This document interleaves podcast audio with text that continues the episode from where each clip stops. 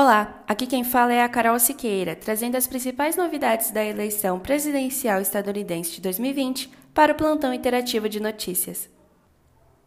Ontem, quarta-feira, dia 9 de setembro de 2020, Joe Biden fez um discurso ao ar livre na sede da United Auto Workers Region 1, em Warren, no Michigan.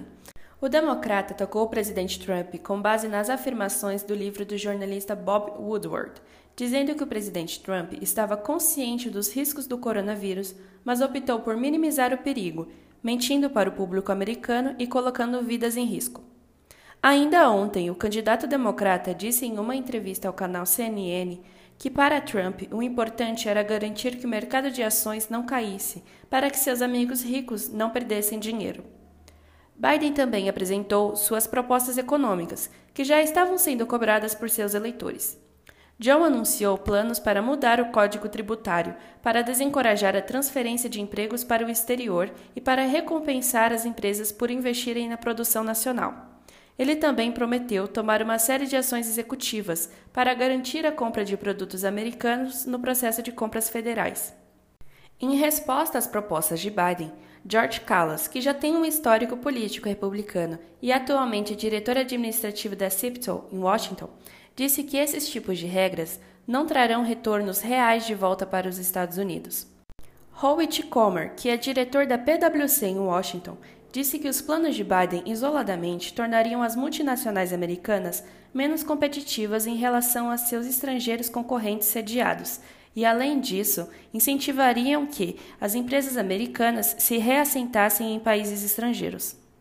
Já os economistas liberais elogiaram o plano, dizendo que reduziria os incentivos para mover a produção e os lucros para o exterior. Eles também disseram que os esforços do democrata podem levar mais países a unir forças para impor um conjunto padrão de impostos mínimos às multinacionais. O jornal The Guardian publicou ontem uma matéria trazendo as opiniões das cinco principais organizações dos Estados Unidos sobre a ansiedade que estão sentindo na eleição de 2020. Vanita Gupta, presidente e CEO da Conferência de Liderança sobre Direitos Civis e Humanos, se posicionou sobre a explosão tripla da pandemia do coronavírus, o movimento Black Lives Matter, contando com a brutalidade policial e injustiça racial, e um presidente em exercício que está determinado a manter o poder a todo custo.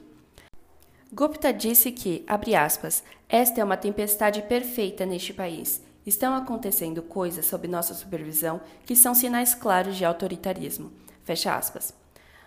Michael Waldman, presidente do Brennan Center for Justice, autoridade responsável em todas as questões eleitorais, disse que os Estados Unidos conta há anos com normas democráticas e expectativas que agora se revelam fracas diante de alguém com tendência autoritária. Os líderes concordam que os esforços de Trump em adiar as eleições ou gerar uma desconfiança sobre o voto por correio estão dando certo. Uma pesquisa recente da Opinion Research descobriu que quase três em cada quatro eleitores republicanos estão preocupados com a fraude na votação por correspondência, método mais seguro durante a pandemia.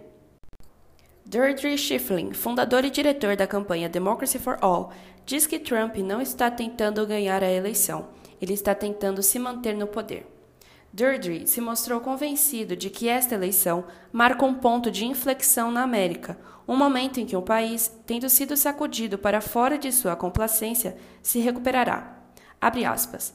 A fé em nossa democracia está em baixa e isso é muito perigoso. Agora começa o trabalho de consertá-la. Fecha aspas. Bom, por hoje é só, gente. Não esqueçam de seguir o PIN nas redes sociais e aqui no Spotify. Tchau, tchau.